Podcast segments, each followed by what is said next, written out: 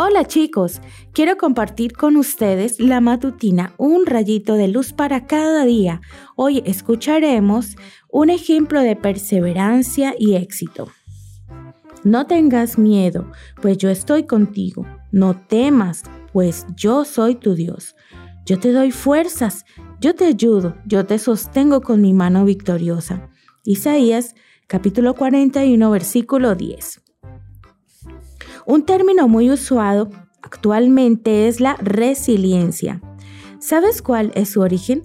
Surge en la metalurgia y se refiere a la capacidad de los metales de resistir impactos y recuperar su estructura.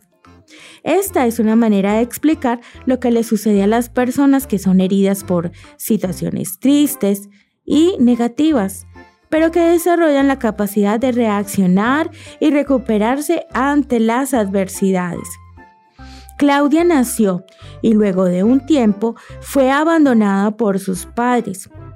Pasó por 14 orfanatos o casas de acogida, sufrió soledad, injusticias, dolor, rechazo y discriminación.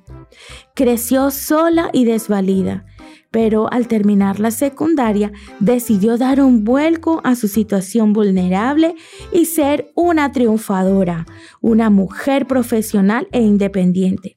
Comenzó a trabajar y a estudiar al mismo tiempo y aunque ha sido difícil para ella, está terminando su carrera con éxito.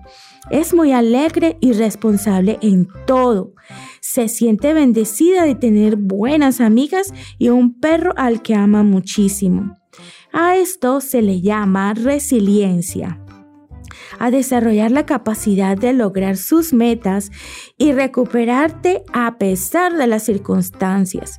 Aunque te sucedan cosas tristes como la separación de tus padres, el rechazo de algunos amigos, acusaciones injustas de personas malas y quizá cosas peores.